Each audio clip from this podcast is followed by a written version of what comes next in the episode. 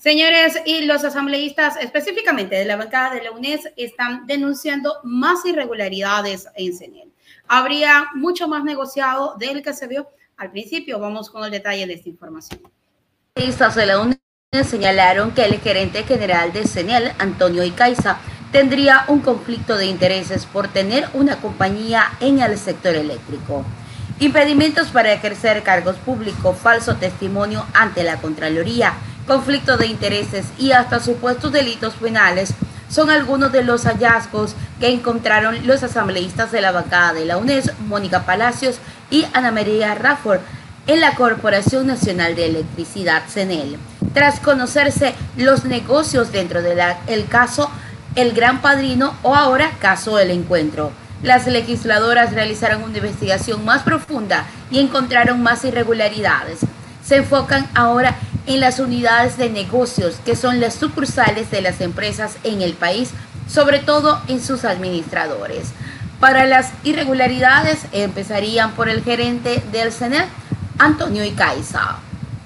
La asambleísta Mónica Palacios presentó varias irregularidades en CENEL, pide que se investiguen a los administradores de la unidad de negocios en el país. Señor César Rodríguez administrador de la unidad de Guayaquil. En su declaración patrimonial declaró la cantidad de cero. Eso quiere decir que no tiene ni un solo, ni un solo dólar en sus cuentas bancarias. En segundo lugar, tenemos al señor Carlos Santos, que es administrador de la unidad de Esmeraldas.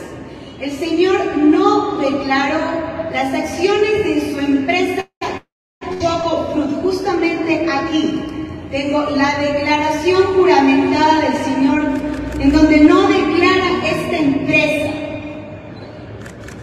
mintiéndole a la Contraloría General del Estado.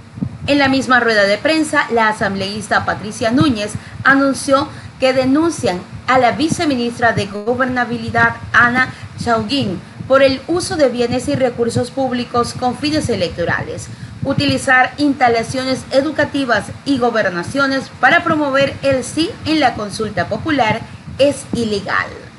Una campaña eh, eh, con, respecto al sí en la consulta. Nosotros estamos planteando la denuncia al Tribunal Contencioso Electoral, así como también estamos planteando que el Ministerio de Gobierno nos entregue una información acerca de por qué se ha dado paso este uso de los recursos eh, del Estado y por otra parte también estamos pidiendo a la Contraloría General del Estado que haga una investigación con respecto a este tema. Nosotros no estamos en contra de que las autoridades hagan su, eh, su, planteamiento en cuanto se refiere a su convicción a un movimiento político, pero no puede ser que estén utilizando recursos del Estado para hacer este tipo de acciones y no solamente eso, lamentablemente eh, se está vulnerando el derecho a la igualdad que debe tener cualquier candidato. Ahí está. Igualdad entre los candidatos que ahora no se está dando porque hay ciertas irregularidades en el proceso electoral.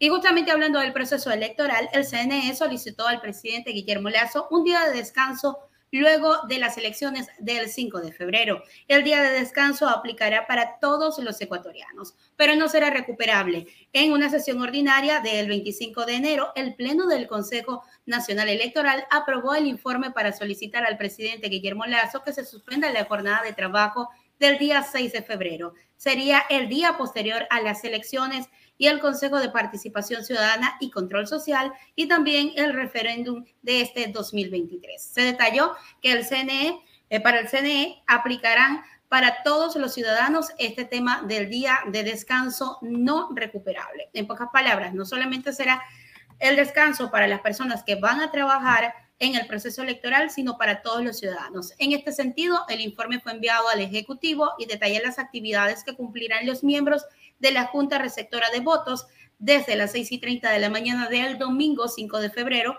En varios casos podría también extenderse hasta el día siguiente y es por ello que están haciendo la petición de ese 6 de febrero como un día de descanso para todos los ecuatorianos.